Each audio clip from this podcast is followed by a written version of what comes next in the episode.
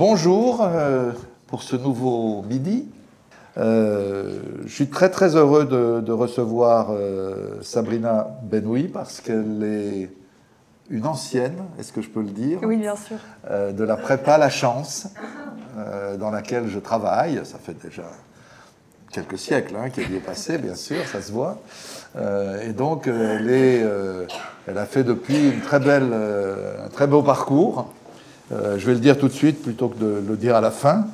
Euh, donc aujourd'hui, elle est responsable euh, du monde arabe et pas du Moyen-Orient comme on l'a indiqué, c'est trop large. C'est l'inverse, du Moyen-Orient et pas du monde arabe. Et pas du monde arabe, voilà.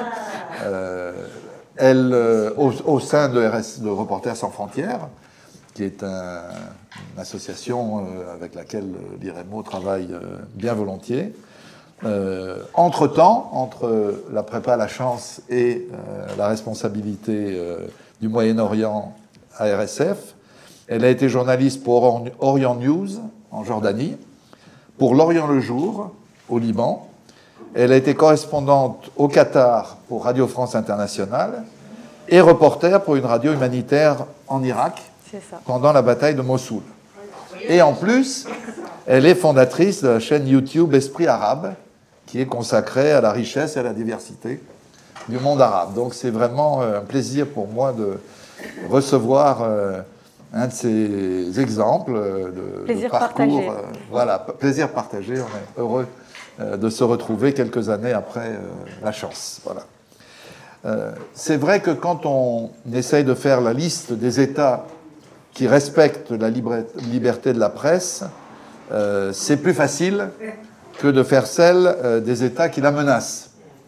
Selon Reporters sans frontières, alors je parle sous le contrôle de Sabrina, c'est un rapport récent, les guerres et surtout euh, la répression ont déjà coûté la vie cette année, depuis le 1er janvier 2021, à 38 journalistes, plus deux journalistes citoyens et quatre collaborateurs euh, de médias. En outre, toujours selon le même rapport, 340 journalistes ont été emprisonnés, de même que 103 journalistes citoyens et 24 collaborateurs de médias. Alors il faut dire que dans ce panorama mondial, euh, les dirigeants arabes tiennent une place de choix. C'est le moins qu'on puisse dire. C'est le moins qu'on puisse dire. C'est la preuve qu'ils ont vraiment tiré les leçons des révolutions qui secouent la région depuis une décennie, non pas pour développer les libertés, et aider à la participation euh, des populations à euh, la vie démocratique, mais pour les restreindre, et notamment pour s'en prendre aux journalistes. C'est le cas évidemment d'abord, et de manière souvent sanglante, euh, dans les États en guerre, comme la Syrie, l'Irak, la Libye ou encore le Yémen. Je prends l'exemple du Yémen. en novembre, un attentat à la voiture piégée a visé un couple de journalistes. Elle est morte et son mari a été hospitalisé dans un état grave. Mais les violations du droit à l'information sont aussi fréquentes euh, dans des pays au régime, disons, euh, autoritaire. Il serait européen, on dirait illibéraux. Mais illibéraux, c'est peut-être un peu léger pour les pays dont on parle. Je pense. Je pense à l'Égypte, évidemment, où de nombreux journalistes, à l'heure où nous parlons, euh, sont emprisonnés, souvent torturés à l'Arabie saoudite, bien sûr, où l'on attend toujours la vérité sur l'assassinat barbare du journaliste euh, Jamal Khashoggi, et sur la mort, on l'a oublié, en 2020, d'un autre journaliste, Saleh al-Shehi, qui est mort juste après sa libération de prison. Coïncidence, bien sûr. Je pense aussi au Liban, où l'on vient d'apprendre euh, la fermeture et le licenciement donc, de tous les salariés d'un des plus vieux quotidiens euh, libanais, Delistar.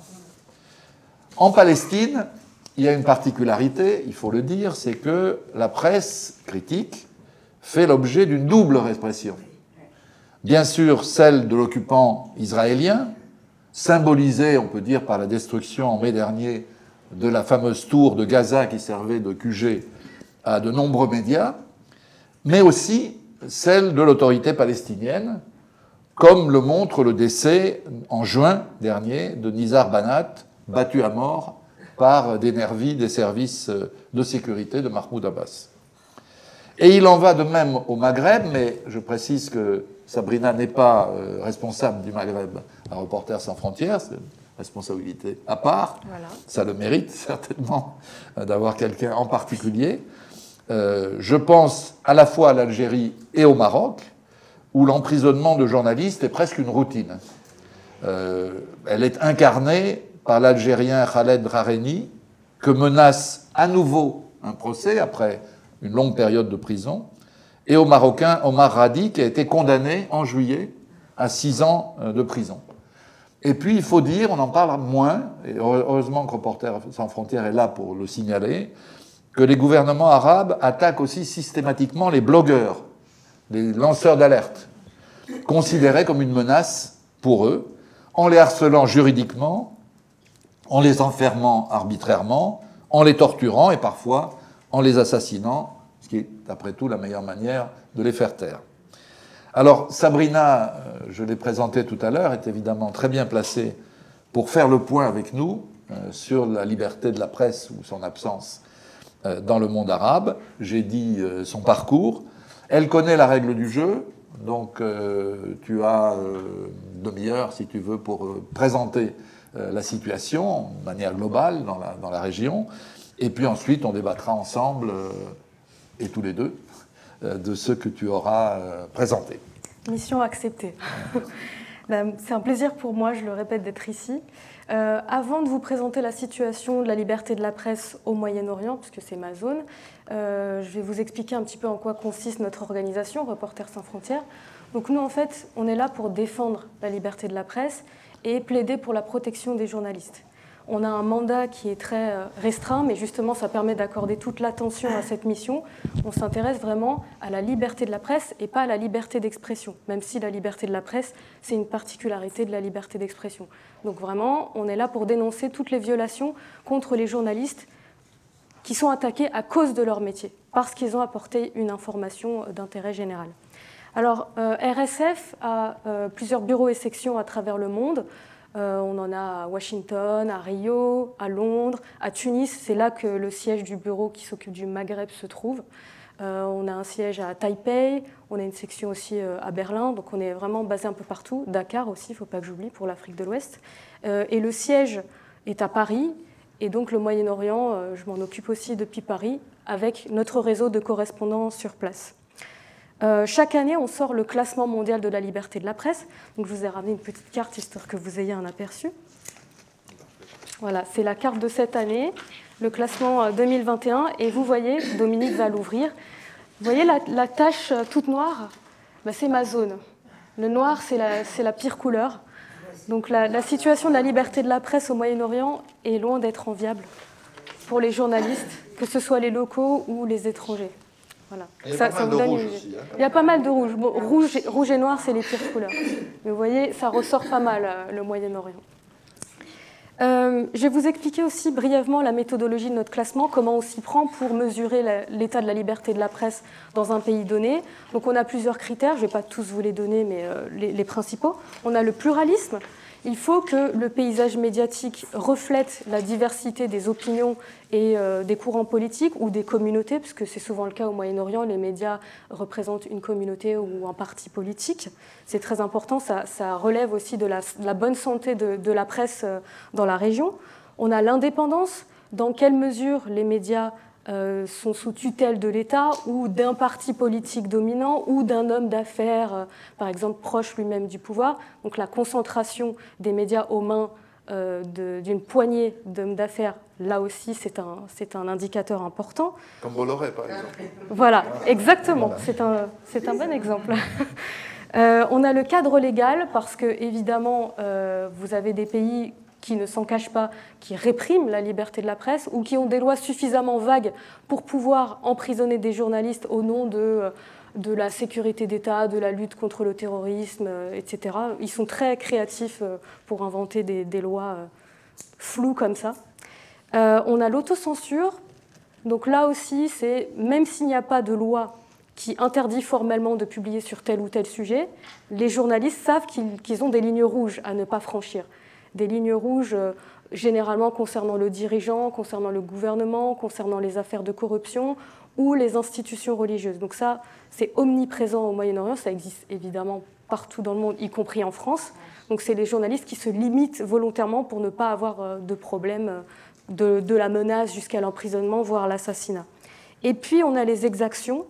Euh, c'est vraiment ce qu'on mesure tout au long de l'année, quand les journalistes sont emprisonnés, torturés, battus pendant des manifestations, voire assassinés. Et là, je le répète encore, tous les régimes débordent d'imagination en ce qui concerne les, abus à faire subir aux journalistes sur place. Vous imaginez même pas. Donc euh, malheureusement, la créativité est mise au service de la répression et non pas euh, le développement de la liberté et de la démocratie. Donc concernant ma zone précisément, le Moyen-Orient, euh, ça va de l'Égypte. on l'a mis dans le Moyen-Orient, mais ça pouvait très bien être en Afrique. Mais on considère, pour des raisons historiques et politiques, que l'Égypte fait partie du Moyen-Orient, et ça va grosso modo jusqu'aux Émirats arabes unis. Voilà. Ça ne comprend pas l'Iran, parce qu'on a une logique linguistique. Donc, euh, celui qui s'occupe de l'Iran, mon, collègue euh, Reza Mohini, s'occupe aussi de l'Afghanistan, la zone persanophone. Et euh, ça ne comprend pas non plus la Turquie, qu'on peut aussi classer au Moyen-Orient, parce qu'on a un représentant sur place là-bas, Erol Onderoglu. Et il, a, boulot, hein. il, il a beaucoup de boulot, effectivement, oui. Voilà, donc cette année, euh, on a eu énormément d'actualités euh, au Moyen-Orient, encore une fois. On a eu euh, la déclassification du rapport de la CIA sur l'assassinat de Jamal Khashoggi par les États-Unis. ça n'a pas abouti à, des sanctions contre MBS, qui est celui qu'on soupçonne d'être derrière cet assassinat. mais ça nous a poussé, nous, à déposer une plainte au pénal en Allemagne contre MBS pour crime contre l'humanité, à la fois pour euh, Jamal Khashoggi, le cas de Jamal Khashoggi, donc son assassinat, et le cas d'une trentaine de journalistes qui sont actuellement emprisonnés et qui ont subi des tortures, des abus sexuels, euh, interdiction de, recevoir des visites, interdiction d'avoir une prise en charge médicale, euh, isolement carcéral. Vous imaginez des années comme ça, dans une cellule, tout seul, dans des conditions dont on n'imagine même pas la, gravité. Pourquoi en Allemagne? Alors pour des raisons juridiques, c'est très technique, je ne pourrais pas expliquer dans le détail. Néanmoins, on pense que ça a des chances d'aboutir parce qu'il y a quelque chose qui s'appelle la compétence universelle. Donc tout ce qui est crime contre l'humanité en droit international ou crime de guerre, mais là en l'occurrence c'est crime euh, contre l'humanité, euh, des États ont la compétence pour euh, faire une investigation autour de ce genre de Comme la Belgique l'a fait longtemps à l'égard des dirigeants israéliens. C'était un des pays où les dirigeants israéliens ne pouvaient pas facilement circuler qui pouvait être arrêté. On peut faire ça dans plusieurs pays, euh, en Europe notamment. On a eu l'assassinat de Lokman Slim au Liban. C'était un, analyste politique et un commentateur qui était très critique du Hezbollah, donc le parti chiite.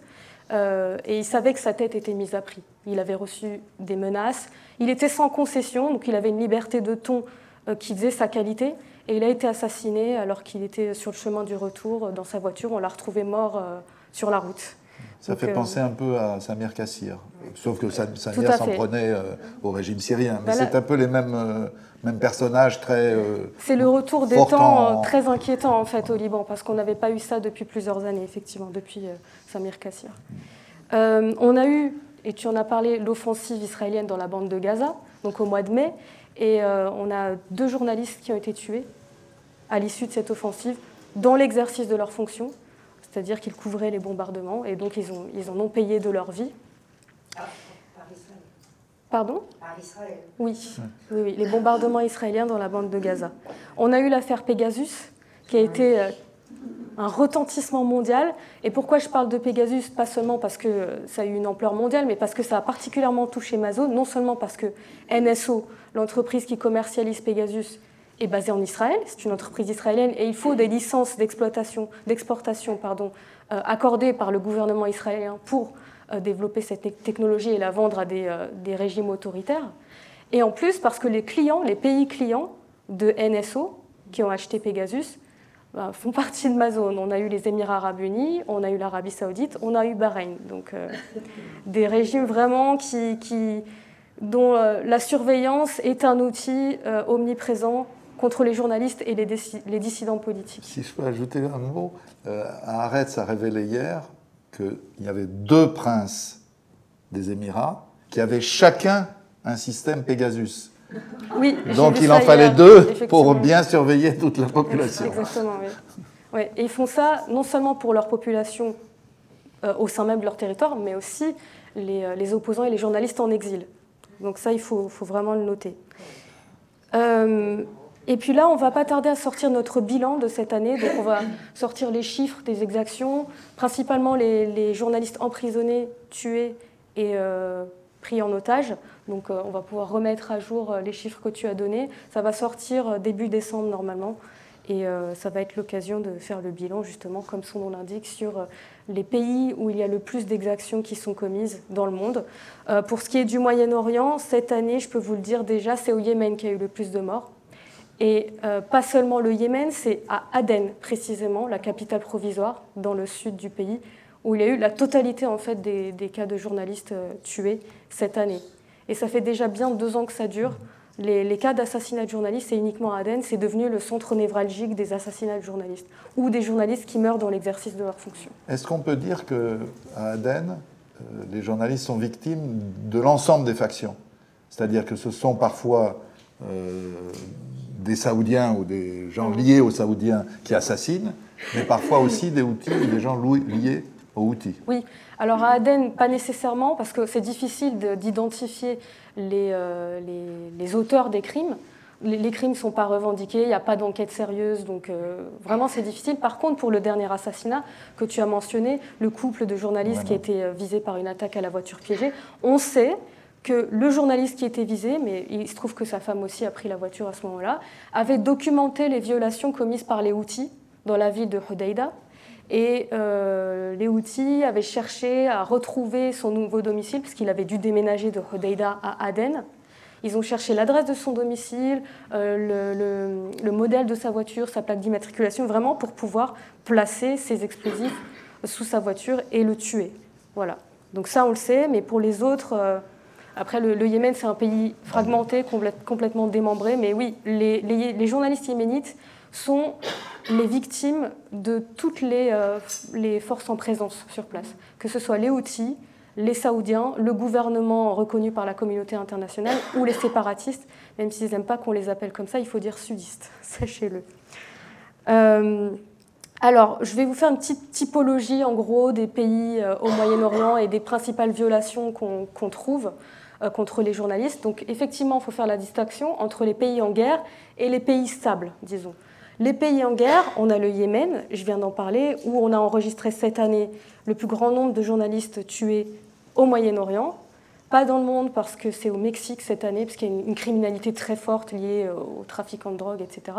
Mais au Yémen, c'est bien des victimes directes ou collatérales quand euh, il y a par exemple un homme politique qui est visé et eux ils sont là pour couvrir son déplacement, ils sont tués. Donc c'est des victimes des tensions et des rivalités entre les factions qui, qui contrôlent le pays.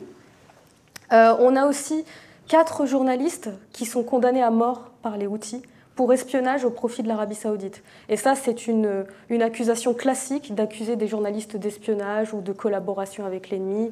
Vraiment, on se sert de, de, cette, euh, de cette charge, de cette accusation, pour emprisonner toute personne qui est critique de l'autorité en place. Et donc ces journalistes qui ont été condamnés à mort, c'était euh, l'an dernier, euh, ils sont en attente en fait de l'exécution de leur peine. Voilà. Donc on est, euh, pendant longtemps, les Houthis ont nié ça. On n'était pas en contact direct avec eux, mais par le biais des Nations Unies. Ils ont nié tout ça. Mais maintenant, ils ne peuvent plus nier. On a le, compte-rendu du procès, on est en contact avec l'avocat.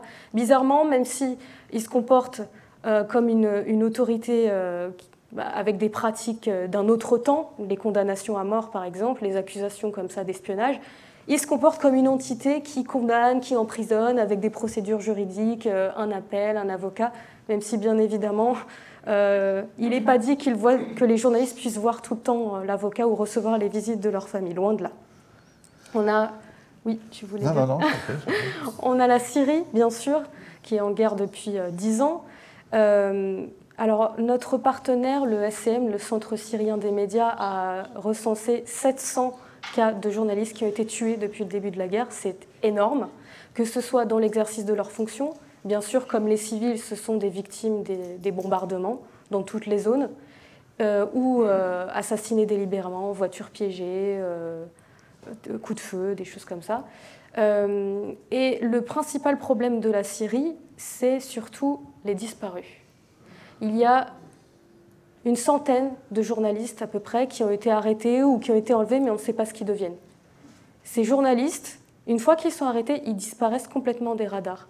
Et c'est une souffrance pour les familles, c'est une souffrance de ne pas savoir ce que leur proche devient. Il y en a certains, et ils se considèrent comme chanceux, à vrai dire, qui arrivent à obtenir la confirmation que leur proche est décédé, mort sous la torture, probablement, en prison. Ils obtiennent un acte de décès, un acte de décès sur lequel euh, il n'y a même pas la, cause de la mort, en fait. On leur dit, voilà, il est mort euh, euh, telle année, tel mois, mais rien de plus. Mais c'est déjà pour eux un soulagement, quelque part, c'est triste de dire ça comme ça, mais de savoir ce que la personne devient. Donc ça, c'est vraiment la grande injustice en Syrie, pour les journalistes comme les autres civils d'ailleurs. Aujourd'hui, en Syrie, le gouvernement a repris une grande majorité du pays, contrôle la grande majorité du pays. Les journalistes qui sont dans le territoire contrôlé par Damas se taisent maintenant. Les journalistes qui sont dans la région d'Idlib, donc l'enclave rebelle contrôlée par les djihadistes de Hayat Tahrir al-Sham, HTS, sont exposés au risque de bombardement. Donc c'est pareil, on a recensé un mort cette année. Ça paraît peu, mais euh, c'est déjà énorme. Il devrait y en avoir zéro dans, un monde idéal. Euh, donc c'est là vraiment qu'on recense les principales violations, même si le, gouvernement syrien continue d'emprisonner. Et je parlerai également de la zone kurde, dans le nord. Euh, ils n'ont pas à rougir de leurs pratiques non plus. C'est vrai qu'ils ont plutôt bonne presse à l'international parce qu'on les voit comme une alternative démocratique, mais non, ils s'inspirent largement des méthodes de Damas et eux aussi sont coutumiers des, euh, des, enlèvements, des emprisonnements. Et pareil, on n'a plus de nouvelles de certains des journalistes. Donc voilà. En ce qui concerne l'Irak, je vais aussi dire un mot sur l'Irak parce que officiellement c'est pas un pays en guerre, néanmoins c'est un pays totalement démembré. La difficulté, tout comme le Yémen d'ailleurs, c'est de s'adresser à un pouvoir pour lui demander de remplir son rôle de protéger les journalistes. L'Irak, il n'y a pas de, pouvoir fort qui peut garantir aux journalistes euh, de pouvoir exercer leur, métier en toute sécurité. C'est les milices qui font la loi. C'est les milices, vous pouvez être en train de, couvrir une manifestation. C'est ce qui s'est passé en octobre 2019. Il y a eu une vague de manifestations euh, anti-pouvoir, anti-corruption. Et il y a euh, une dizaine de journalistes qui ont été assassinés par des, snipers. Et à l'heure actuelle, on ne sait toujours pas qui sont les coupables. On ne sait toujours pas. C'est vraiment c'est l'impunité qui règne dans ce pays et c'est une tragédie. Donc euh, absence d'interlocuteurs à, qui s'adresser pour pouvoir rendre justice à ces personnes-là. Maintenant, pour les pays qui sont en paix, dans un état de stabilité, comme l'Égypte ou l'Arabie saoudite, en effet, il y a une chape de plomb totale qui repose sur, euh, sur la société civile et sur les journalistes notamment. Euh, ces deux pays-là, l'Arabie saoudite et l'Égypte, ont pour point commun d'être de grands geôliers pour les journalistes. On a pour chacun des, pays une trentaine de journalistes qui sont actuellement détenus. Dans le cas de l'Égypte, c'est toujours les mêmes charges. Appartenance à un groupe terroriste, diffusion de fausses informations, et parfois, il y a une nouvelle charge qu'ils inventent comme ça, c'est un peu une fantaisie de leur part, j'ai l'impression. Euh, mauvais usage des réseaux sociaux. Voilà. Donc tout est bon pour arrêter les journalistes, pour utiliser euh, la, la sécurité la lutte antiterroriste pour réprimer les voix dissidentes. Et donc une trentaine de journalistes détenus là-bas. Et je vous le dis, hein, c'est systématique. Quand ils emprisonnent, c'est toujours le même, euh, le même package en fait, de charges. Et ils se retrouvent en détention préventive pendant des mois et des mois, ça peut aller jusqu'à deux ans selon la constitution égyptienne, détention préventive pendant deux ans. Ils n'ont aucune obligation de rendre un jugement pendant deux ans. Et ils ont une technique, c'est que quand le délai maximal légal se rapproche, ils ouvrent une nouvelle enquête sur les journalistes avec de nouvelles charges. Et donc les compteurs sont remis à zéro. Et c'est comme ça que des journalistes peuvent se retrouver des années en prison sans aucun jugement. C'est le cas d'un journaliste qui s'appelle Mahmoud Hussein. Entre-temps, il a été libéré, mais il est resté 4 ans en prison sans jugement.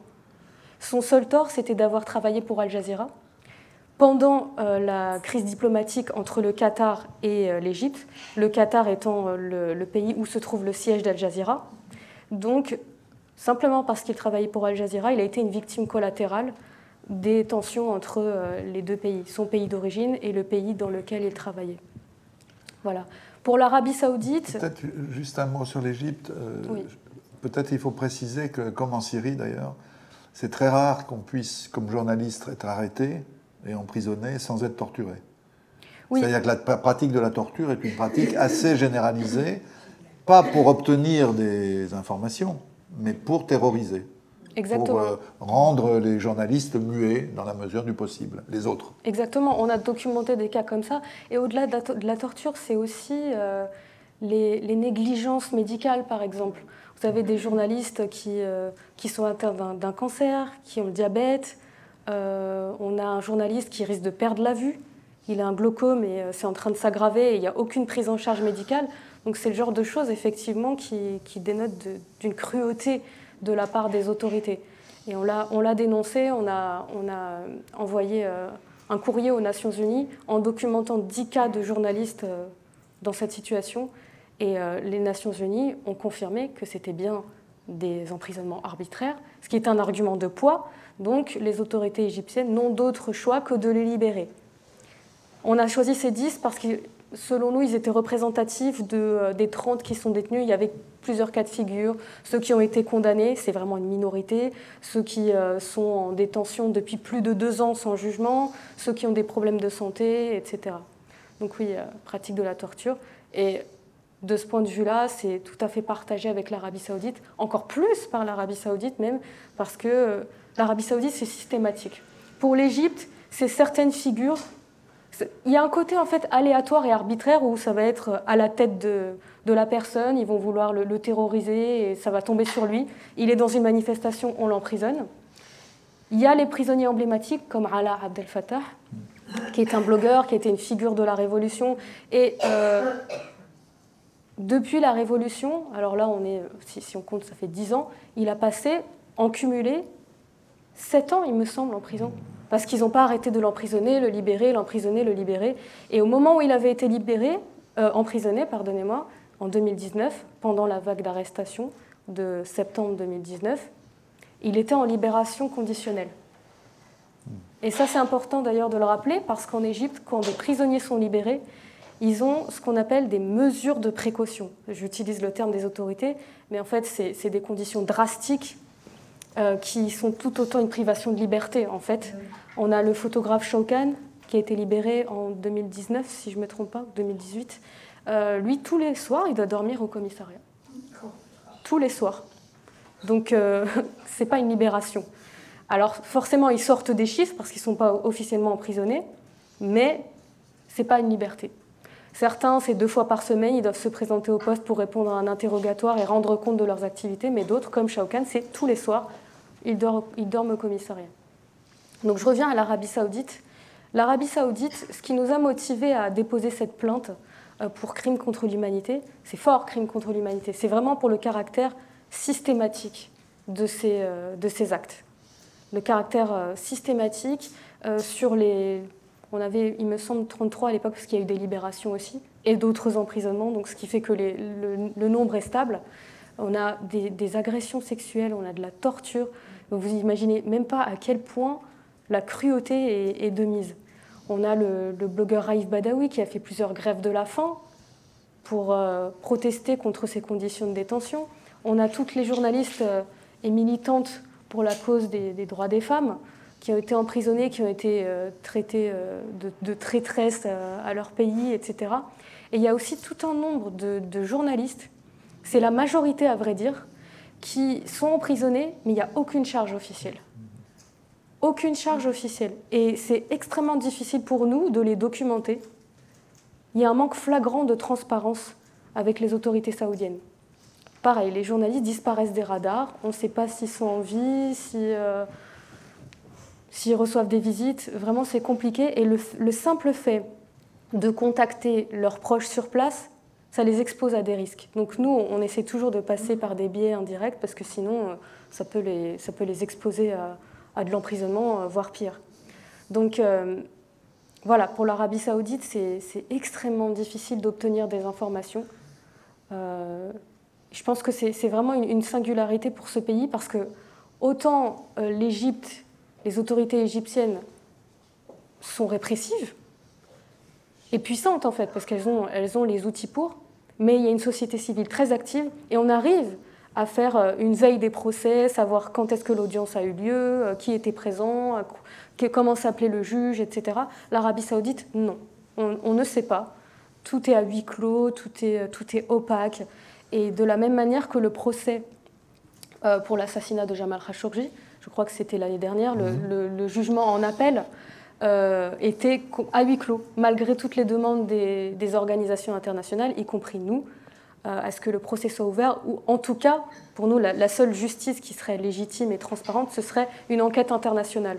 Non pas euh, euh, le, coupable qui fait lui-même une enquête sur le crime qu'il a commis, ou le coupable présumé, même si on a de forts soupçons qui sont étayés avec le rapport de la rapporteure spéciale de l'ONU de l'époque, Agnès Calama, qui avait vraiment en, en plusieurs dizaines de pages démontré qu'il y avait des éléments de preuve suffisants et cohérents qui convergeait vers la responsabilité du prince héritier euh, Mohamed Ben Salman.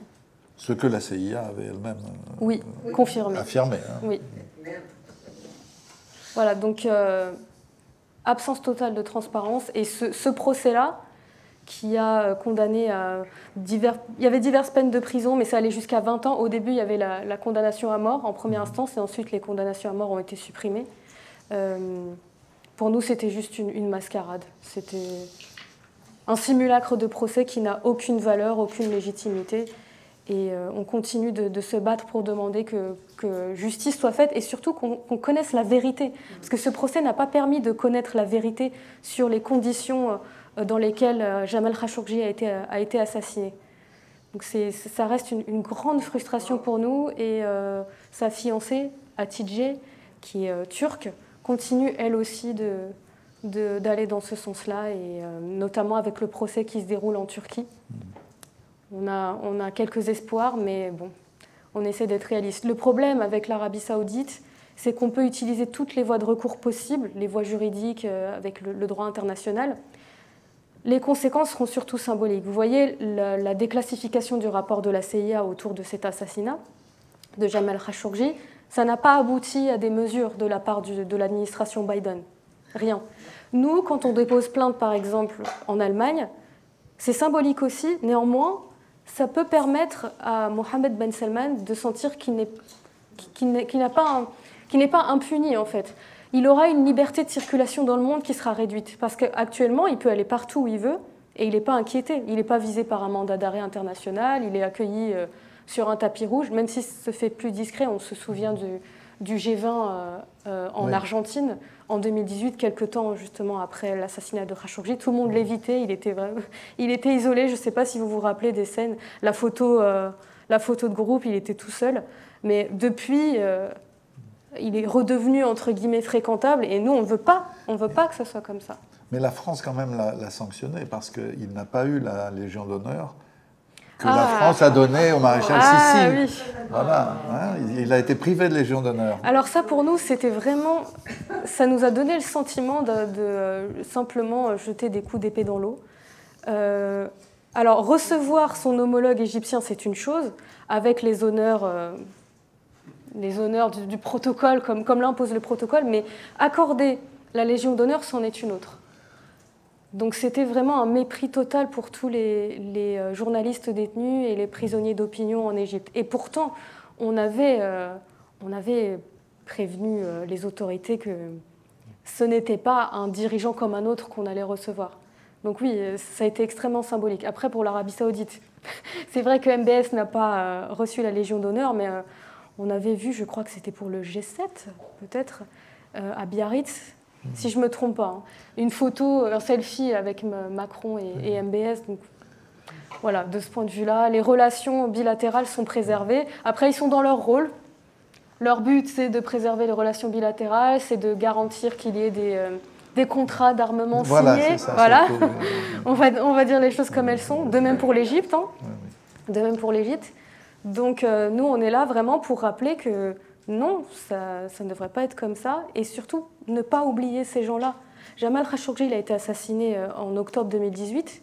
Aujourd'hui, on est en 2021. Il ne faut pas que son nom soit oublié. Il ne faut pas que ce procès, ce faux procès, euh, permettent d'entériner les choses. Non, la justice n'a pas été rendue et on ne connaît toujours pas la vérité. Donc on est là pour ça aussi, sensibiliser les gens à ces causes et rappeler qu'ils sont là et qu'ils doivent rester dans notre, dans, dans, dans notre mémoire. Peut-être deux, deux pays euh, dont tu n'as Oui, pas alors j'allais venir, Ouais. j'allais parler d'Israël-Palestine. Voilà, c'est ça. C'est c'est une situation particulière, évidemment, et tu l'as dit dans ton introduction. Euh, on a affaire à une puissance occupante qui commet des violations, non pas sur son territoire, ça arrive, hein, mais sur un pays euh, qu'elle occupe, qu'elle colonise. Euh, les journalistes palestiniens, malheureusement, sont exposés aux violations d'une part de leur propre, euh, de leur propre gouvernement. Donc pour la Cisjordanie, l'autorité palestinienne et la bande de Gaza, c'est le Hamas. Euh, on l'a vu avec les manifestations après la mort de Nizar Banat. Il y a eu beaucoup d'arrestations, des journalistes qui ont été battus. Il y a eu, ça a vraiment choqué les journalistes palestiniens parce qu'il y avait des policiers visiblement habillés en civil qui ont arraché les téléphones des journalistes, qui ont cassé leur matériel. Beaucoup de femmes à ce moment-là, femmes journalistes qui ont été euh, frappées. C'était extrêmement choquant, ça les a marqués. Donc nous, on a, sorti un communiqué, on a condamné ces agissements. Ça a montré de quoi ils étaient capables, hein, clairement, que c'était loin d'être une démocratie au cas où certains l'avaient oublié. Et euh, d'autre part, euh, les journalistes sont exposés aux violations des autorités israéliennes. Tous les vendredis, il y a ce qu'on appelle la marche du retour. Alors cette marche du retour, elle a commencé en, en 2018, en avril, je crois, mars-avril 2018. Ouais. Ça a été la, la toute première fois qu'ils ont organisé la marche du retour, que les Palestiniens ont organisé la marche du retour, à Gaza, absolument. Et ça avait abouti à euh, des, euh, des dizaines et des dizaines de blessés après des tirs de l'armée israélienne. Et deux journalistes sont morts. Et nous, à RSF, on a déposé plainte à la Cour pénale internationale pour crime de guerre. Parce que ces journalistes portaient un gilet presse, le casque, ils étaient clairement reconnaissables. Donc on considère que à partir du moment où ils sont visés par un tir, c'est qu'ils ont été sciemment ciblés. Donc c'est en ça que ça constitue un crime de guerre. Donc on a déposé plainte et euh, cette année, en début d'année, la procureure Fatou Bensouda a euh, accepté d'ouvrir une enquête. Donc c'est une excellente nouvelle. Évidemment, ce sera sur le temps long. Euh, c'est toujours comme ça euh, avec la justice internationale, mais c'est c'est un énorme pas en avant. C'est une première reconnaissance qu'un crime de guerre a été commis. Deux journalistes tués parce qu'ils couvraient la marche du retour. Donc c'est extrêmement grave. Et donc tous les vendredis, depuis euh, ce moment-là, tous les vendredis, les Palestiniens organisent des manifestations, que ce soit dans la bande de Gaza ou en Cisjordanie, pour euh, demander l'arrêt de l'occupation, le droit au retour, d'où euh, le nom euh, Marche du Retour. Et systématiquement, tous les vendredis, hein, on, reçoit des informations selon lesquelles des Palestiniens ont été au moins interpellés, sinon blessés par exemple par des tirs de gaz lacrymogène ou des, choses comme ça, des armes non létales, entre guillemets. Voilà, c'est systématique, c'est hebdomadaire, ça c'est tout le temps. Et le problème, et c'est pour ça que je parlais de particularité, c'est que nous, quand on mesure l'état de la liberté de la presse dans un pays donné, c'est vraiment une logique géographique. Donc, quel est le danger, quel est le degré de dangerosité que représente ce pays quand un journaliste veut y travailler? Donc, les violations commises par les autorités israéliennes pèsent sur le classement de la Palestine euh, dans euh, notre classement mondial de la liberté de la presse, parce que c'est une puissance étrangère qui commet des violations sur le territoire palestinien. Ça, c'est une grande frustration qu'on a, malheureusement, mais euh, bien sûr, on- à chaque fois, on le contextualise et on l'explique, et les Palestiniens le comprennent. D'où l'importance euh, pour eux de, de- de- de compter sur, euh, sur notre plaidoyer. Est-ce que euh, Israël en tant que tel, je ne parle pas en tant que puissance occupante, fait partie de ta zone? Oui, Oui, parce qu'il y a quand même des choses qui, qui n'ont pas été dites et qui sont presque rarement jamais dites en France, euh, que moi je connais par mon travail. Quoi. La première chose, c'est nouveau, c'est qu'il y a beaucoup de journalistes qui ne sont pas admis sur le territoire israélien, Oui. parce qu'ils sont victimes des lois qui ont été adoptées par la Knesset et qui permettent aux autorités israéliennes de refuser l'entrée à des gens soupçonnés de ou ayant euh, signé euh, des appels en faveur de la campagne boycott des investissements, sanctions, etc. C'est un premier point.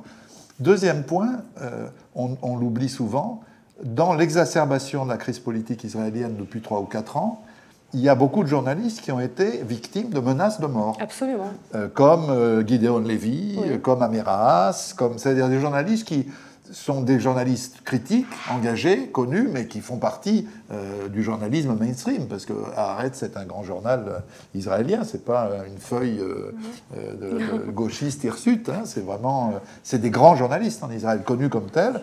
Euh. Gideon Levy, que je connais bien, et Amira aussi, euh, il a été pendant plusieurs années euh, protégé par un garde du corps Tout à fait. pour une part par les autorités, pour une part que lui-même ou son média devait assurer. De la même manière, Charles Anderlin a été victime de Oui. menaces de mort et a dû être protégé pendant plusieurs années. Donc ça, c'est un deuxième point dont on parle rarement. Et troisième point, parce que c'est la différence avec les pays euh, de la région, euh, la détention administrative est légale en Israël. C'est-à-dire, elle fait partie de l'héritage juridique des emergency laws britanniques, adoptés par les Britanniques du temps de leur mandat, et qui permettent, alors c'est pas sur euh, un an, mais tous les six mois, on peut renouveler une- un internement administratif et à la limite, on peut passer sa vie en prison sans avoir jamais été jugé, simplement par décision purement administrative euh, de reconduction euh, de la détention. Donc c'est pour dire, euh, Israël, il y a l'aspect euh, colonisateur, et donc Oui. ce qu'Israël fait contre la liberté de la presse dans les pays, dans la- les territoires occupés, avec la complicité des autorités locales, qu'elles soient Hamas ou, ou Fatah, mais il y a aussi les atteintes aux libertés en Israël même. Oui, tout à fait. Ben, je vais reprendre point par point ce que tu as dit. Euh, D'abord, les, euh, les difficultés d'accès pour les journalistes étrangers en particulier. On l'a vu pendant l'offensive euh, dans la bande de Gaza. Les journalistes étaient bloqués. Ils ne pouvaient pas entrer dans la bande de Gaza pour faire leur métier d'informer les gens, pour, pour rendre compte de ce qui se passait sur place. Ça aurait pu devenir, pendant un moment, un trou noir de l'information pour nous, où on aurait compté uniquement sur les, euh, les, les journalistes sur place, et encore, avec, dans les vu les conditions dans lesquelles ils travaillent, c'est compliqué. Tu t'en as parlé, le bombardement Bien de la tour où il y avait le siège notamment d'Al Jazeera et, et la société de presse. Euh, donc ça, finalement, ils l'ont ouvert après euh, beaucoup de plaidoyers de notre part et d'autres organisations, mais ça montre les restrictions qu'ils imposent. Deuxièmement, tu parlais des journalistes qui, euh, qui, Menacés. qui sont menacés et qui sont contraints d'avoir une protection policière ou des gardes du corps euh, personnels. Oui, Euh, on le voit par exemple avec un journaliste dont le nom m'échappe, mais qui travaille pour euh, une chaîne nationale, qui a beaucoup euh, travaillé sur les, les- les affaires de corruption de Netanyahou. Ah oui, bien sûr. bien sûr. Alors lui, il a été victime d'une campagne honteuse en ligne, euh, orchestrée directement par euh, les proches de Netanyahou, son fils notamment.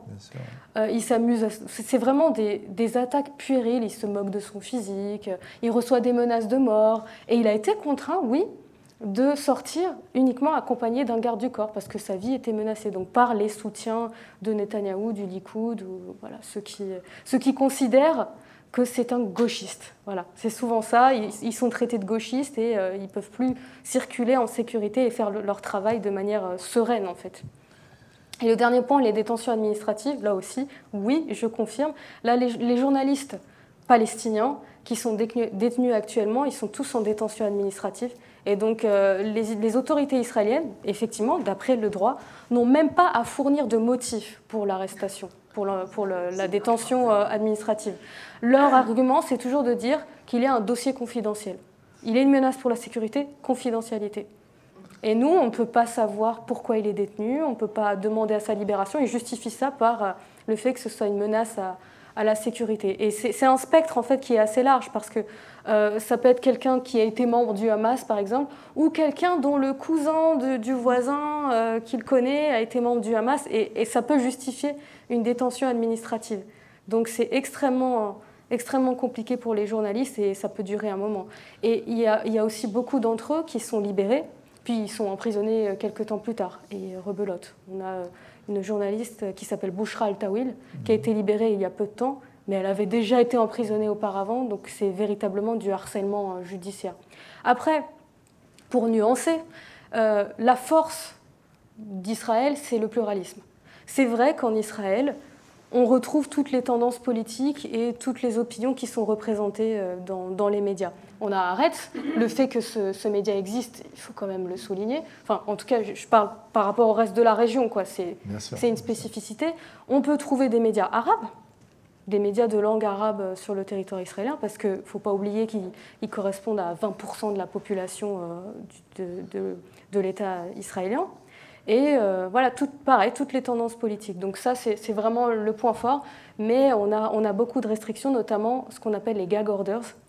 Quand il y a des affaires liées à l'armée, par exemple, et il y en a beaucoup des crimes commis par l'armée dans les territoires occupés ou dans la bande de Gaza, ou des affaires sensibles euh, qui nécessitent par exemple un huis clos quand, il y a une procédure judiciaire en cours, les autorités décrètent une interdiction de publication à ce sujet. Donc les, médias n'ont pas le droit même de faire mention de euh, ce sujet, euh, que ce soit sur Internet ou à la télé ou dans la presse écrite.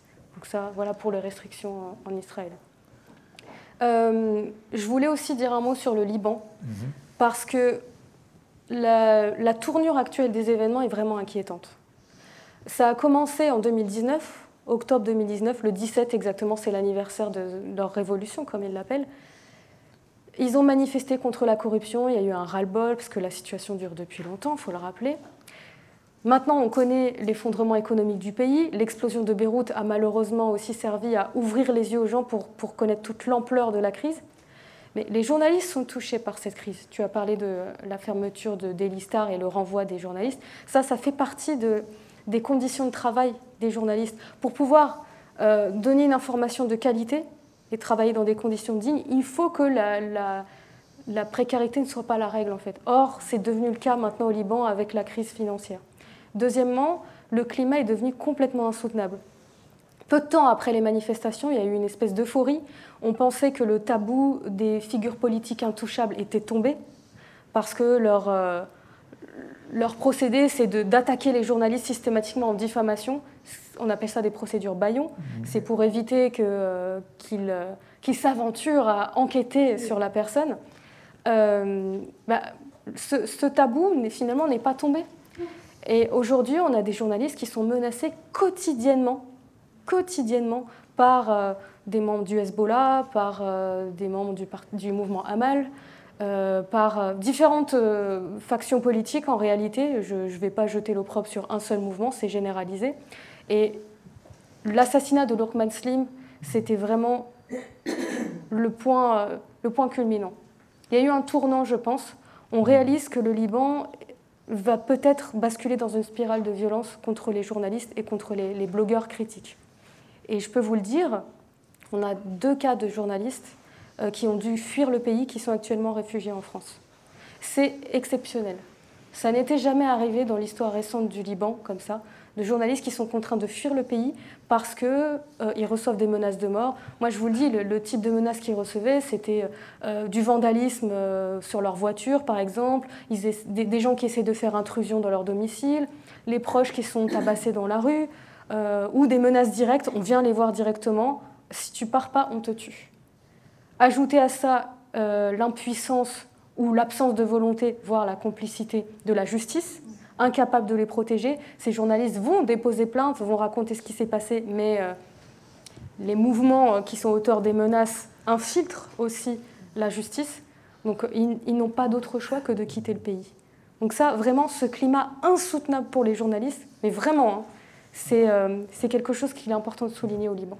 Il faut peut-être dire aussi que le régime voisin n'est pas complètement absent de ce type de pression. C'est-à-dire que les autorités de la Damas continuent, comme par le passé, à vouloir faire taire tel ou tel euh, homme politique ou journaliste euh, particulièrement oui, critique. Oui, on a souvent des journalistes, par exemple, qui syriens ou autres qui, sont, qui viennent de l'étranger, qui veulent arriver à Beyrouth pour couvrir un événement. On a par exemple un journaliste euh, basé à Amman, en Jordanie. Il a essayé de venir pour épauler ses collègues de Reuters, parce qu'il travaille à l'agence Reuters, pour le, premier anniversaire de l'explosion de Beyrouth. Ils l'ont refoulé en fait. Ils l'ont refoulé parce que dans le passé, il avait écrit euh, des reportages critiques du gouvernement syrien. Donc oui, il y a des connexions à ce niveau-là. Et il y a beaucoup de journalistes présents sur place qui ont une situation précaire euh, du point de vue euh, de leur statut sur place. et ils craignent à tout moment d'être interpellés par les autorités et expulsés à Damas. Et là, évidemment que le danger, il est imminent. Euh, ils vont directement euh, se retrouver en prison. Tu n'as rien dit de la Jordanie, c'est le paradis, tout va bien. Non, alors la Jordanie, c'est triste d'en arriver là, mais j'ai une zone tellement tumultueuse, c'est moins qu'on puisse dire, que la Jordanie, c'est pas le pire des pays dans ma zone. C'est le, c'est le moins pire, l'un des moins pires, même si pendant longtemps ça a été le Liban qui représentait un petit peu une exception, et Israël aussi. Euh, alors la Jordanie, on a là aussi le principe des lignes rouges. Les Jordaniens savent très bien qu'ils ne peuvent pas critiquer le roi. On l'a vu avec euh, les, pa- les Pandora Papers. Le roi de Jordanie était mêlé. Il y a eu une, euh, un gag orders, en fait, ce qu'on peut assimiler à un gag orders, qui a été émis. Les médias avaient pour interdiction de euh, parler de cette affaire. Plus les médias étrangers qui ont relayé euh, ces révélations, je crois qu'il y avait le Washington Post notamment, euh, qui, leurs sites ont été bloqués en Jordanie. Vous voyez, il y a des méthodes euh, pas très démocratiques non plus dans ce pays. Et euh, la cause palestinienne est aussi très sensible là-bas, parce que la, la- la population palestinienne représente la, majorité en termes de, en pourcentage. Euh, la population palestinienne est importante. Et par exemple, quand il y a eu, il me semble, je ne sais plus quelle année c'était, c'était la conférence à Manama. Il y avait des. Oui, oui, bien sûr. Voilà, euh, c'était euh, La conférence largement- économique euh, pour faire passer le plan Trump. mais Exactement, c'était soutenu par Trump voilà. et, et, oui. C'était et en son, 2017. son gendre. C'était en 2017 Oui, je crois. ou Ouais, 18, plus, plus récent, je pense, plus récent. 18. J'étais là. et oui, et ça, par exemple, on sait qu'il y a eu des interdictions de publication. Mais pas, c'était pas le fait des autorités, c'est le rédacteur en chef qui dit non, ça, ça passera pas. Voilà, donc autocensure en Jordanie plutôt, et, euh, et interdiction de Tu publication. as parlé de l'Arabie Saoudite, tu as parlé des Émirats. Euh, Est-ce qu'il n'y a pas un cas particulier euh, qui est celui du Koweït, où visiblement le- les méthodes de censure sont beaucoup moins brutales Oui. qu'elles ne sont? D'ailleurs, c'est c'est un problème, enfin, c'est une dimension plus générale d'ailleurs. Il semble, pour autant qu'on connaisse le Koweït, que le- le- le- les libertés d'expression y soient quand même nettement mieux respectées Oui, que alors. dans les autres pays de la région. Oui, ça tient du fait d'abord que c'est un régime parlementaire, donc déjà euh, il y a quand même une culture démocratique euh, quand on compare aux, aux pays voisins, mais là aussi il y a de l'autocensure, énormément d'autocensure. Et le droit permet aussi d'emprisonner euh, les journalistes, mais pas que, euh, n'importe quelle personne qui va publier quelque chose sur Internet, qui euh, critiquerait la religion, euh, la politique. Donc Là aussi, c'est suffisamment flou pour interpeller des personnes, et il y en a eu d'ailleurs. Il y en a eu, là, dernièrement, on a eu un, un blogueur euh, qu'on pourrait qualifier de libéral, qui s'appelle Nasser Dashti, Mhm, qui a été emprisonné, puis ils l'ont libéré. Et là aussi, c'est le genre d'avertissement, en fait, pour éviter... euh, Mais il n'y a pas eu d'assassinat, par exemple. Non, de c'est pas, hein, c'est pas un geôlier, c'est pas un meurtrier de journaliste, Voilà. effectivement. Mais tout comme le Qatar. Le Qatar, il n'y a pas de journalistes emprisonnés. Néanmoins, ils ont leur, leur lot de sujets sensibles à ne pas traiter Bien et sûr, qui peuvent valoir des problèmes aux journalistes, comme les droits des migrants. On a un blogueur qui s'appelle Malcolm Bidali, un blogueur kényan qui travaillait comme agent de sécurité. Et en fait, il, tenait un, blog euh, et il, collaborait aussi avec des organisations euh, de défense des droits de l'homme euh, étrangères, où il parlait de- des conditions de travail des, étrangers, tous les problèmes que ça pose, les, chantiers pour la Coupe du Monde 2022. Ils l'ont emprisonné pendant presque un mois pour, en gros, diffusion de fausses nouvelles, tentative de, de propagande, enfin, des charges un petit peu euh, rocambolesques. Et finalement, il a été expulsé. Vos Donc collègues de- d'Amnesty International mènent une campagne en ce moment euh, sur la question des, des jeux et de, Oui. la, de la manière dont euh, on, on exploite euh, à mort parfois Oui. les migrants. C'est un vrai sujet au Qatar. Dernier pays, je sais qu'il n'est pas dans ta zone, mais ce serait dommage de ne pas en dire quand même un mot, c'est l'Iran. Je sais que ce n'est pas de ton ressort, mais peut-être faut dire quand même un mot de, de- de la situation de la presse en Iran. Oui, alors elle n'est pas reluisante non plus, hein, ça je ne vais, pas- je vais rien vous apprendre. Mon collègue Reza Moini vous euh, dirait à quel point le- l'espace numérique est contrôlé. Il appelle ça l'Internet halal. Vraiment, tout est, tout est censuré, tout est contrôlé. euh, pourtant, En particulier, quand il y a eu les, printemps arabes, vraiment ces dix dernières années, Internet représentait un espace de liberté rare pour les internautes et pour les journalistes, un moyen de véhiculer de l'information et partager euh, tout ce qu'on ne pouvait pas faire avec des, moyens conventionnels et traditionnels, donc par voie de presse ou euh, à la télé par exemple. Mais c'est fortement réduit. Et bien sûr, l'Iran emprisonne à tour de bras. On a même eu euh, l'assassinat, la, condamnation à mort. Il a été condamné à, mort, Ruol Azam. Mhm. Euh, et ça, c'est très rare. Il faut le souligner. C'est la seule condamnation à mort de ces, de ces dernières années. Voilà, même les quatre journalistes yéménites euh, qui ont été condamnés à mort, ils sont en attente de l'exécution de leur peine. Là, il y a la procédure d'appel, mais la, peine n'a pas été appliquée, n'a pas été exécutée. Voilà. Merci beaucoup. Voilà un panorama euh, très joyeux, évidemment, pour nous tous. Euh, c'est à vous. Si vous avez des questions, n'hésitez pas. Oui. Euh, bonjour, euh, je suis étudiante à l'Institut français de géopolitique et dans le cadre de mon mémoire de recherche, je travaille sur l'influence des médias numériques dans le monde arabe à l'ère des révolutions et en particulier en Algérie à l'ère du Hirak, même si je m'intéresse aussi à la Tunisie et en Égypte. Et du coup, j'avais trois petites questions. La première, c'est du coup par rapport à l'influence des médias numériques. Est-ce qu'elle est limitée puisque avec la chute de Ben Ali, de Moubarak et de Bouteflika, ben, on a quand même eu un retour de l'autoritarisme, voire son maintien avec euh, Kaïs Saïd, Abdel Fattah el-Sisi et Abdelmajid Tebboune. Donc je voulais savoir, est-ce que euh, l'emballement, entre guillemets, de la presse occidentale pour les médias numériques en disant que Facebook, Twitter, YouTube, ça va sauver les pays arabes, ça va amener la démocratie, est-ce que c'était pas exagéré ou est-ce qu'au contraire c'était réel et ça a vraiment changé les choses Ça, c'est ma première question. Allez-y, faites les trois, comme ça on. Ah, j'ai peur, ok. Euh, ensuite, euh, ma deuxième question, c'était pour savoir si les journalistes étrangers dans le monde arabe, par exemple un journaliste américain, est-ce qu'il va subir euh, l'emprisonnement, les arrestations, les tortures? Et inversement, est-ce que les journalistes arabes à l'étranger vont subir des pressions locales? Par exemple, un journaliste syrien en Angleterre, est-ce qu'il va subir des pressions des, des, Arabes sur place ou des, du gouvernement britannique, ça, par rapport aux intérêts, aux accords et euh, toute dernière question, c'est qu'en fait, en Algérie, on a eu un retrait de l'accréditation de France 24 et de Al Arabiya parce qu'ils couvraient le Hirak et qui parle des droits de l'homme, alors que Russia Today et Al Jazeera, ils ont pu rester parce qu'ils ont accordé des interviews au président. Du coup, je voulais savoir, en fait, est-ce que euh, euh, cette stratégie, en fait, de, traiter ou pas, ou d'orienter son traitement médiatique, bah, c'était une stratégie qui révélait des intérêts plus profonds entre les États et qu'en fait, la manière dont on traite un sujet, c'est pas une histoire de, goût euh, de ligne éditoriale, mais c'est vraiment pour défendre un État derrière, parce que Russia Today, c'est financé par le Kremlin. France 24, il y a beaucoup de, connexions avec le Quai d'Orsay. Al Jazeera, et par rapport au Qatar ou à l'Arabie, par rapport euh, à l'Arabie Saoudite et aux Émirats. Ben, en fait, voilà, on parle souvent d'ingérence étrangère, mais est-ce que, est-ce que oui, voilà, est-ce qu'on peut parler d'ingérence étrangère? Ça, c'est mes trois questions. Je suis désolée si D'accord, ben j'ai noté pour rien oublier. Alors, vous parliez d'abord de l'espace numérique, qui a effectivement longtemps été vu comme euh, un espoir pour euh, être une plateforme de, liberté et de, de, partage en fait, des, idées révolutionnaires et démocratiques. Ça a été le cas pendant un moment, oui, notamment en Syrie, parce que ce qu'on a appelé les journalistes citoyens ont fait le travail en fait, que les médias officiels ne faisaient pas. Quand il y avait des manifestants qui étaient tués ou, euh, battus, etc., si on, si on, en croyait les médias officiels, tout allait bien. Rien à signaler, il euh, n'y a pas de manifestation, circuler, rien à voir. Grâce à ces gens-là, qui ont filmé avec leur téléphone portable euh, en direct tout ce qui se passait, on a pu être informé de, de la situation sur place, mais la, la vraie situation.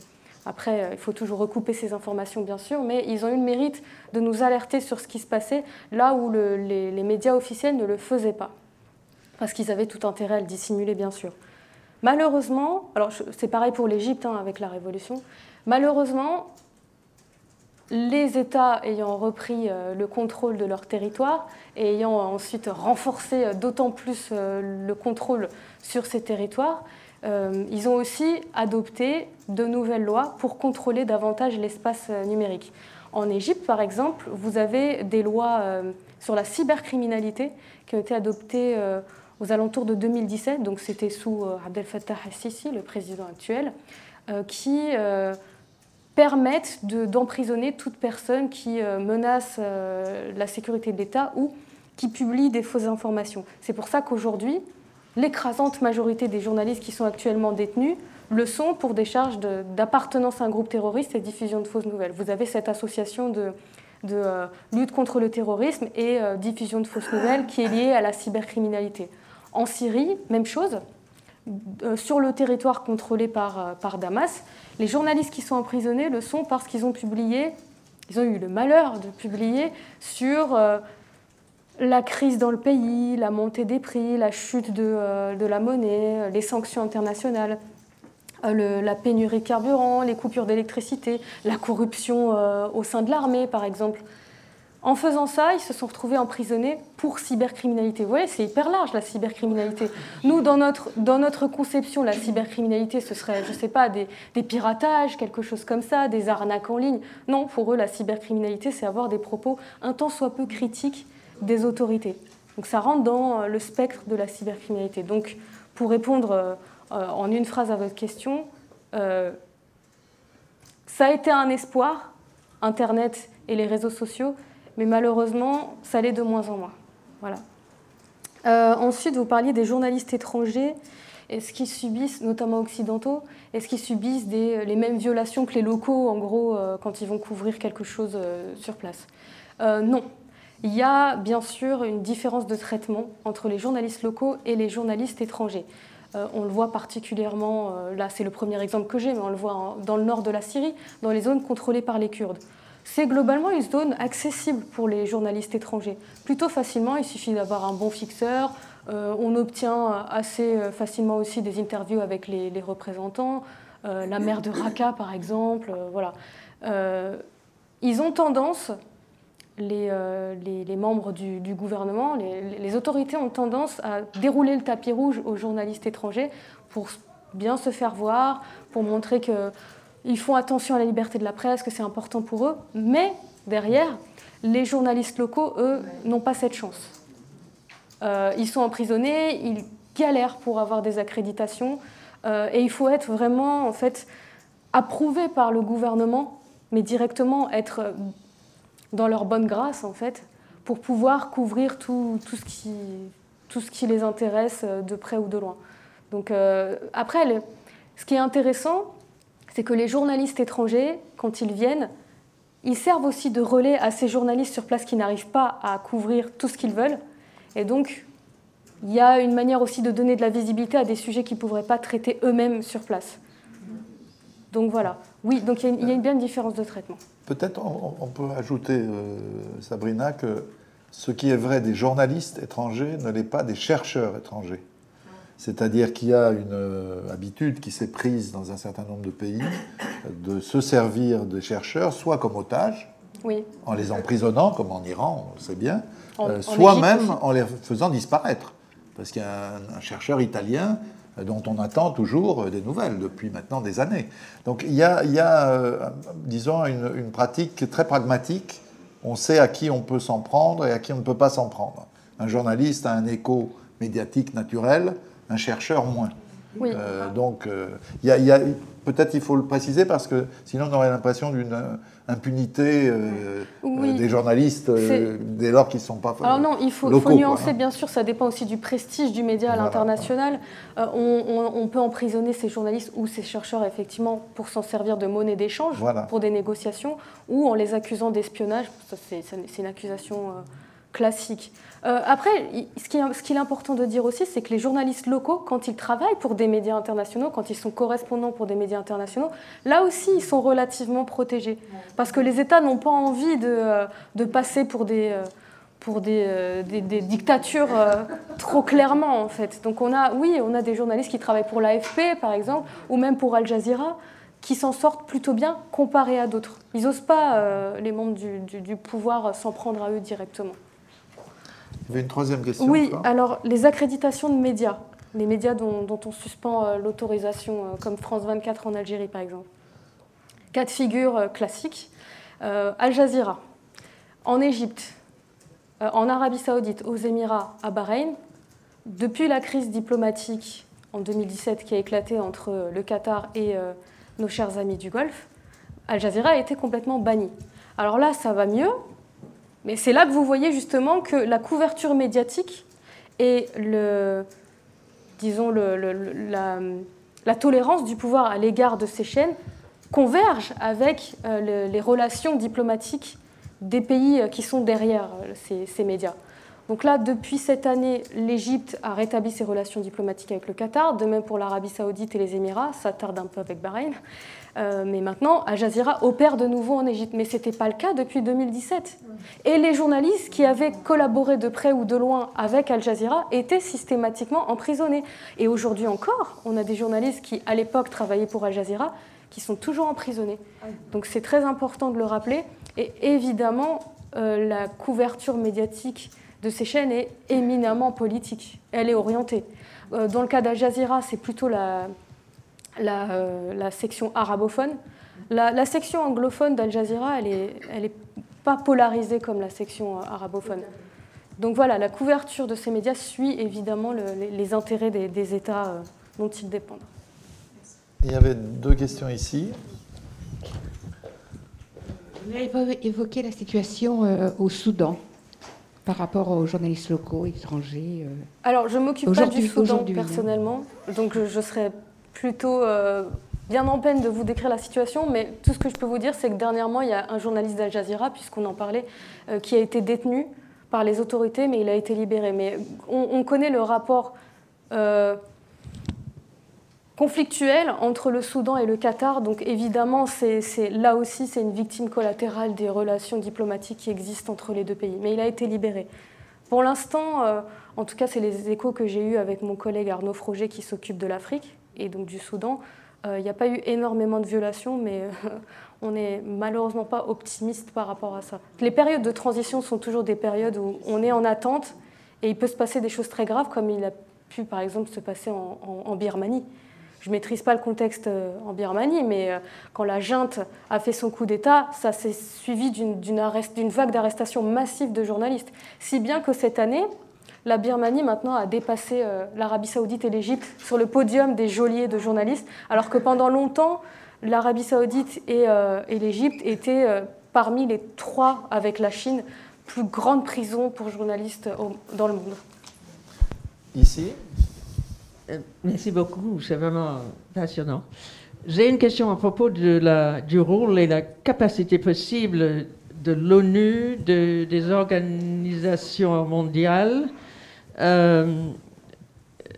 qui persistent à vendre des armes, je parle aussi de mon pays, euh, sans condition aucune, à ces pays, estime Dadia, elle est vraiment euh, complètement euh, au-delà de toute euh, légalité, ah ben, je dirais entre guillemets. Euh, parce qu'on parle de. Nous sommes très concernés, nous, suivons de près, mais vraiment, euh, dans quelle mesure estimez-vous que les contrats euh, économiques et ça, c'est vrai pour les deals euh, d'Israël avec tous les Arabes aussi. Les contrats économiques euh, conditionnent ou freinent euh, la possibilité de, que, les pays démocratiques très en- puissent avoir sur euh, ce qui se passe. Quand vous me posez cette question, évidemment, euh, j'imagine que vous pensez à l'Arabie saoudite et à l'Égypte, avec tous ces contrats d'armement et ces énormes montants qui sont en jeu. Malheureusement, on peut... euh, Quand on voit que Emmanuel Macron a décerné la Légion d'honneur à Abdel Fattah al-Sisi, on peut qu'être désespéré de la situation et sentir que tout ce qu'on dit, tout ce qu'on répète sur la situation des droits de l'homme et de la liberté de la presse sur place ne sert à rien. On est dans, la priorisation des relations bilatérales par rapport aux droits de l'homme. Par contre, là où on peut influer, euh, ça peut arriver. Depuis que Biden est au pouvoir, il a conditionné par exemple un, un prêt euh, de- d'aide au développement à l'Égypte. Une partie de ce montant, il l'a conditionné à l'amélioration des conditions des droits de l'homme sur place. Une partie. Donc il a déjà approuvé une partie du prêt. L'autre moitié, il me semble que c'est c'est 50%.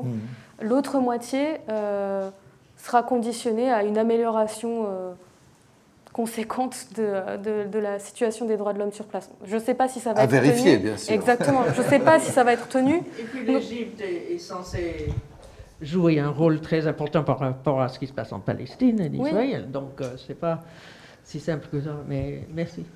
Je vous en prie. Je euh, Je voudrais euh, aborder un autre euh, sujet qui, qui- qui est lié quand même. Euh, il y a aussi les interdictions de diffusion de journaux étrangers dans ces pays. J'en parle en connaissance de cause parce que le monde diplomatique, euh, en tout cas les 20 et quelques années que j'y ai passé, euh, on n'a pas arrêté d'être interdit ou par l'Algérie ou par le Maroc. Je parle que de ces deux-là. On pourrait en parler d'autres.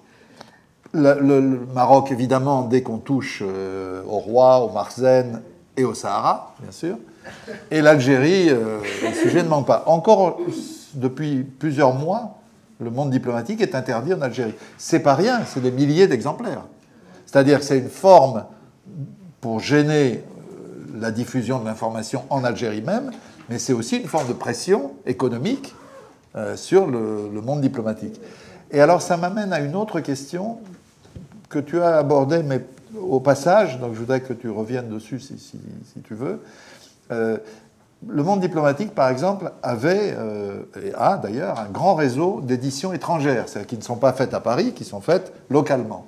Euh, il y en a plusieurs dizaines. Et il y avait toute une série d'éditions arabes. Or, ces éditions ont disparu.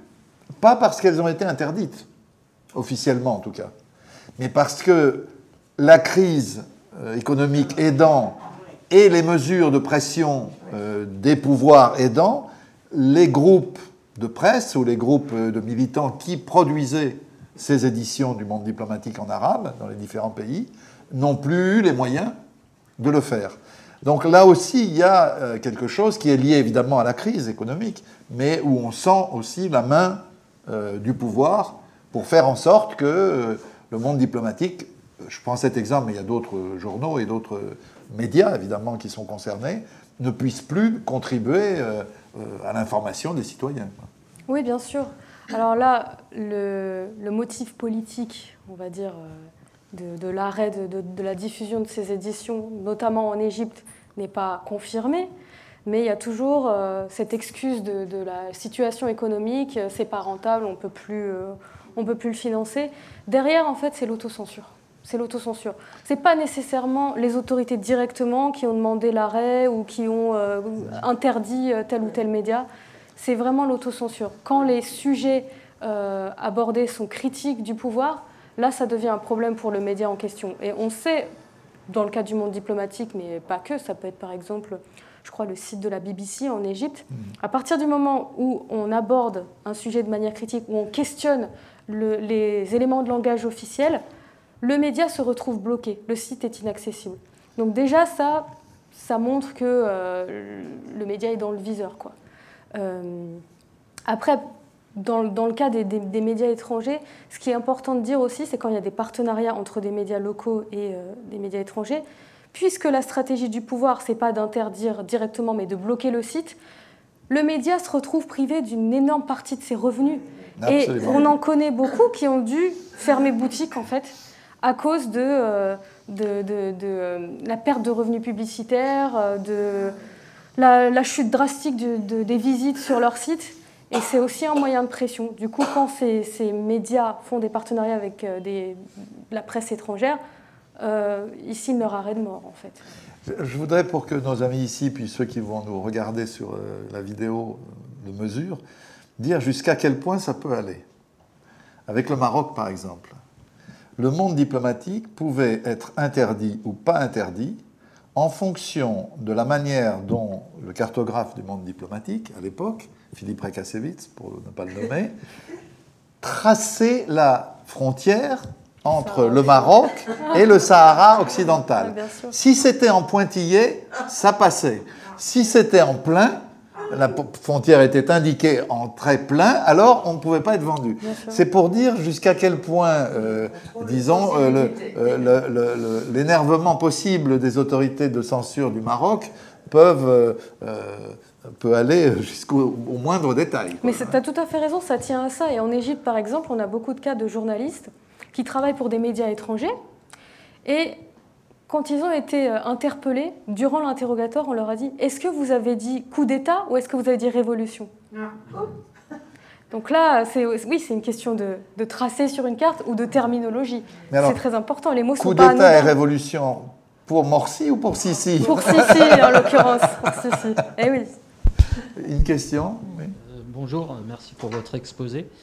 Vous avez dit tout à l'heure que vous documentiez auprès de l'ONU euh, des faits qui avaient été constatés, mais qu'est-ce que vous pensez que l'ONU peut jouer un rôle et par quel biais pour euh, améliorer ce- les conditions détestables que rencontrent les journalistes? Vous parlez de quel pays en l'occurrence? Ou généralement En général, au Moyen-Orient? Ou alors, pour le coup, est-ce qu'il n'y aurait pas une stratégie à, à adopter du point de vue de l'ONU pour, euh, le cas échéant, commencer à modifier certains comportements dans des pays où c'est plus facile pour peut-être avoir un effet domino Enfin, on peut rêver, quoi. Hmm. Alors, j'allais aborder justement euh, ce- cette problématique, c'est nos, nos leviers d'action en fait, nous en tant qu'ONG et euh, par le biais des Nations Unies. Il y a plusieurs mécanismes possibles. Je ne vais pas rentrer dans le détail parce que c'est technique, mais il faut le savoir.